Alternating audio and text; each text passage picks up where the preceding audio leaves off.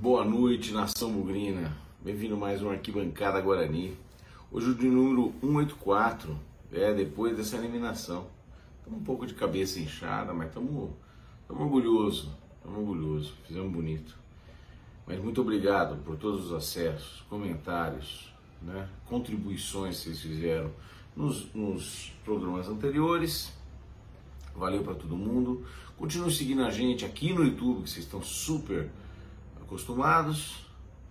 Uh, no Instagram, nas plataformas, nas plataformas de áudio, uh, no Spotify e no Deezer, em parceria com o Bugcast. Aliás, parabéns Bugcast. Hoje fizeram um show lá na arena uh, do Corinthians, com, acompanharam ao vivo, teve entrevista na saída, no corredor de saída. Lá foi muito legal, muito legal. Parabéns.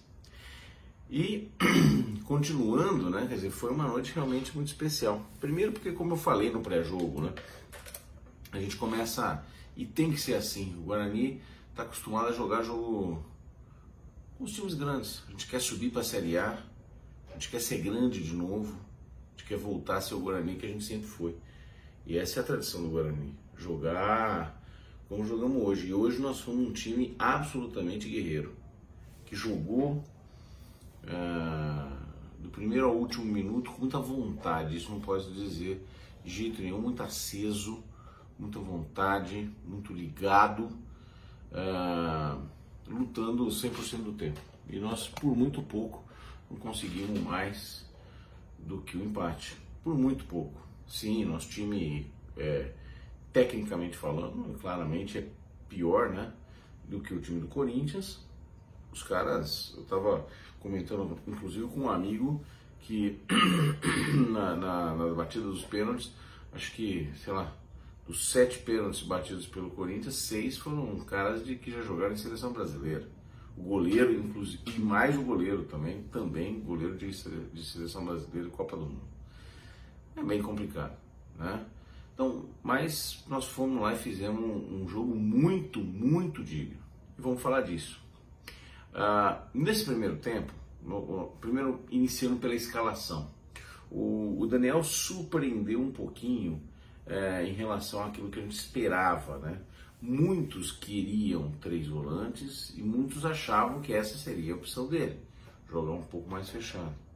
Ele optou, na minha opinião, por dois volantes surpreendeu por escolher o Nicolas Careca mais o, o, o Lucão para iniciar lá na frente, que era uma opção boa, não era uma opção ruim, mas era uma opção um pouco mais parada, um pouco mais lenta talvez, e compôs ah, com o Júlio César, sendo esse Júlio César muitas vezes tendo feito um papel de é, é, recompor a marcação no meio de campo em jogos anteriores. Então esse era a ideia que se tinha, ou que pelo menos a leitura que eu tive quando eu vi a escalação no início.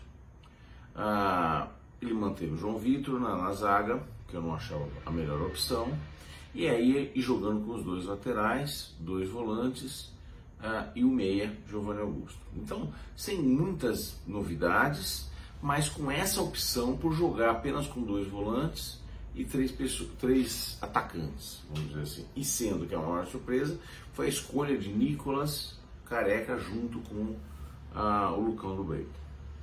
Bom, essa foi a principal ah, novidade.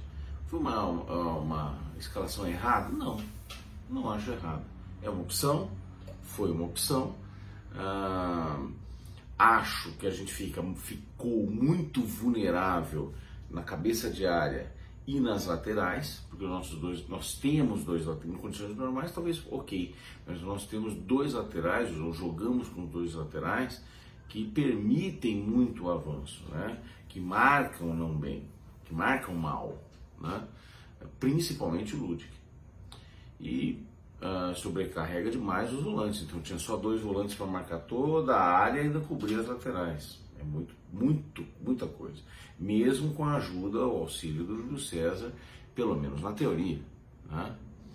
Ah, então essa na teoria era as vulnerabilidades no início do jogo. E o Guarani jogou exatamente assim, com muita vontade, ah, dando tudo o tempo inteiro, mas principalmente no primeiro tempo a gente ficou vulnerável sim na lateral, principalmente na lateral direita. Né? Tivemos várias jogadas lá, o Ludwig tomou cartão muito cedo, ah, isso piorou bastante também.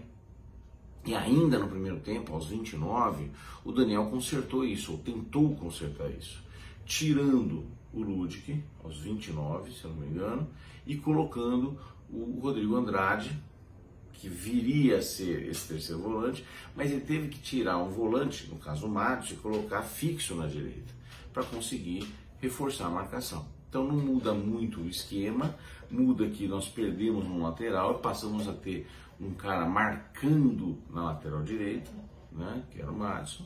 E aliás, o Madison jogou muito bem. Eu gostei muito da partida do Madison. Né?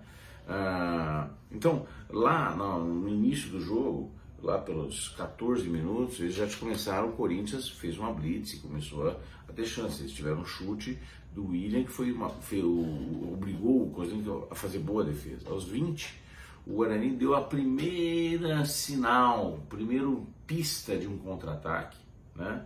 Com o Nicolas Careca, ele roubou uma bola e não foi o a finalização do, do contra-ataque não foi tão forte, mas foi bem interessante. Aos 22, uh, o Corinthians teve um contra-ataque pela o que eu chamei aqui de Avenida Ludic e aos 27 eles tiveram um gol anulado, né? Um gol anulado porque estava impedido, se eu não me engano, do William. Aos 29, o, o Madison acertou um chutaço de fora da área e a bola explodiu no travessão por muito pouco no entrando. Estava 0 a 0 aos 29 nós metemos uma bola no travessão. Aos 43 foi o gol do Gil. Depois de três jogadas, né, já tinham acontecido duas jogadas aéreas onde o Gil cabeceou livre. Nessa terceira jogada, ele cabeceou livre mais uma vez, quer dizer, ele estava junto com o João Vitor, né, que não subiu da maneira correta e nós tomamos gol. Né? O Gil é um grande cabeceador? Sim. Nós tivemos três jogadas iguais, nós marcamos. Né? Aos 46 ainda o Paulinho mete uma bola uh, na trave, do lado direito, né? na trave direita do Guarani. E aí o Guarani foi, já tendo feito a primeira substituição, tomando de 1 a 0, fomos para o intervalo. Uh, nesse momento, eu não mudaria muito o jeito de jogar, principalmente porque o Corinthians tinha aquele discurso de que queria fazer saldo, então eles iam continuar em cima do Guarani. E o Guarani voltou para o segundo tempo, eu não vou dizer que voltou super diferente, mas obviamente que o Corinthians não ia aguentar manter o ritmo que fez no primeiro tempo. E o Guarani voltou com uma postura um pouco diferente, um pouco diferente, tentando armar alguma coisa mais para ataque. É, o Nicolas Careca correu demais, marcou o Fagner o tempo inteiro na lateral, lá no, do lado esquerdo, nosso lateral direito do Corinthians, marcou muito o Fagner o tempo inteiro. Fez uma, uma partida absurda em termos de vontade de correr e quanto correu. E num, ah, numa jogada aos oito minutos, ele fez uma muito boa jogada na frente da área, matou no peito, virou, chutou. Defesa do Cássio, escanteio, a bola é, gerada no escanteio, batida pelo João, o Giovanni Augusto aos 9 minutos. O João Vitor, mesmo que tinha, entre aspas, não marcado o Gil no primeiro tempo, cabeceia muito bem em cima do Gil, quase no mesmo lugar que o Gil tinha marcado o gol. Então parecia um replay invertido, né? E a gente empata então aos 9 minutos do segundo tempo. Aos 15, o Lucão chutou uma, bo uma boa bola é, para a defesa do Cássio. Né? E, e, e, basicamente no segundo tempo o Guarani conseguiu controlar o jogo, não teve nenhuma grande defesa ou grande perigo que o Kozinski tenha que ter feito. E desse jeito, controlando o jogo, nós levamos isso até o fim do jogo, levamos para o empate, levamos para os pênaltis. Né? Nos pênaltis, pouco a, a comentar, né? sete pênaltis para o Corinthians, seis para o Guarani, nós erramos o sétimo, o Madison errou, chutou no meio, ah, não pegou tão forte, talvez ele tentou dar uma porrada no meio, mas não pegou bem na bola, e o Cássio acabou defendendo, mas caímos de pé. Né? Caímos de, absolutamente de pé. Fizemos boa partida, nos entregamos muito, ah, poderíamos ter saído com a classificação, e sim perdemos para um time que tem um investimento muito maior, uma capacidade técnica infinitamente maior, não tenha dúvida disso, mas que foi neutralizado pela boa partida que o Guarani fez hoje. Então hoje eu acho que apesar de reconhecer todas as limitações e não mudar em nada aquilo, a avaliação que a gente faz em técnica em relação ao que é o Guarani, nós fizemos uma partida muito digna. Fechamos o Campeonato Paulista, apesar de não ter feito o Campeonato Paulista muito bom, fechamos o Campeonato Paulista de uma maneira muito digna. O que nos dá a perspectiva, a, possibilidade de poder é, continuar trabalhando, seguir preparando essa equipe para fazer uma boa e correta e agressiva e competitiva Série B. Mas, para a Série B, obviamente, nós vamos falar de técnico e tal, mas nós precisamos reforçar essa equipe. Então, pegando tudo aquilo de bom que nós vimos hoje, reforçando essa equipe, ela tem que ser uma equipe que, além da vontade, da voluntariedade, do espírito de briga, que nós já vimos que tem, ah, ela tem que ter uma contundência, uma clareza, uma criatividade maior, principalmente no meio de campo. O Giovanni Augusto, que provavelmente não deve ficar por tudo que a gente tem ouvido, mas não fez grande partida hoje. É um cara que tem, tem qualidade, sim, não é um rege da vida, mas eu acho que não tem vontade, talvez, de ficar no Guarani para a Série B. Mais do que isso, eu acho que uh, agregou muito pouco hoje, criou muito pouco. Então, tanto o Júlio César quanto o Giovanni Augusto, ao longo do jogo de hoje, perderam a função. Perderam muito a função. Nós vamos ver nas, e comentar nas avaliação das individualidades de cada um deles. Né? Mas o Guarani, de maneira geral, foi muito bem. Nós vamos precisar de um lateral direito, eu não tenho dúvida. Acabei de ver que o nosso goleiro, terceiro goleiro, talvez segundo goleiro, Gabriel Mesquita, uh, foi negociado com o Cruzeiro. Portanto, nós temos só o Kozlinski, o Rafael Martins é o goleiro de Arthur Gaza já tinha saído, então nós temos o Kozlinski, Rafael Martins como reserva e os meninos da base. Eu acho pouco. Ah, então talvez nós tenhamos que trazer um goleiro. Lateral direito, com certeza. Nós precisamos de um zagueiro que parece né, que é o Castan. Ouvi dizer que já está treinando, né? se for o Castan, acho que é um cara que tem que vir para a gente poder tentar ajustar a bola parada, a bola aérea. Volante, Neto Moura, que viria do Mirassol, parece que não vem mais. Também tem, interesse, se eu não me engano, do Cruzeiro também. Nós precisamos de um volante ali. Né? O Bruno Silva hoje entrou, não sei se fica, não sei se renova. Né? Precisamos de um volante. Um volante, primeiro volante. E talvez um outro segundo volante, que nós só temos o Rodrigo Andrade de segundo volante. Né? Meias, Vitinho, não serve. Marcinho chegou, Giovanni Augusto vai embora. Então nós temos teoricamente Caio Henrique e Marcinho para a Série B. Nós precisamos de pelo menos mais um. Mais um cara que venha para jogar. Um cara nível Giovanni Augusto, um cara nível Regis. E eu não sei, sinceramente, quem seria esse cara. E que esteja disponível, obviamente. Né? Então nós precisamos trazer no meio. Do atacante de beirada, ah, nós temos centroavantes, nós temos. Então falando no Davó, que é um atacante que pode jogar pelas laterais, né?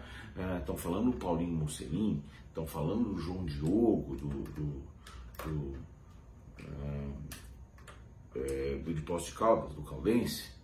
Então, são algumas possibilidades e sim, nós temos que reforçar essa equipe para formar um elenco para a Série B. O time ainda é fraco para disputar alguma coisa na, tabela, na parte de cima da tabela da Série B.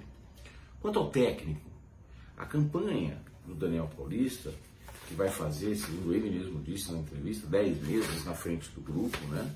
É, é uma campanha de mediana, mesmo considerando tudo. Né? Então, na temporada, esse ano, ele fez 15 jogos fez 19 pontos, 5 vitórias dos 15, um terço, 4 empates e 6 derrotas. O saldo de menos 4, aproveitamento de 42,2%.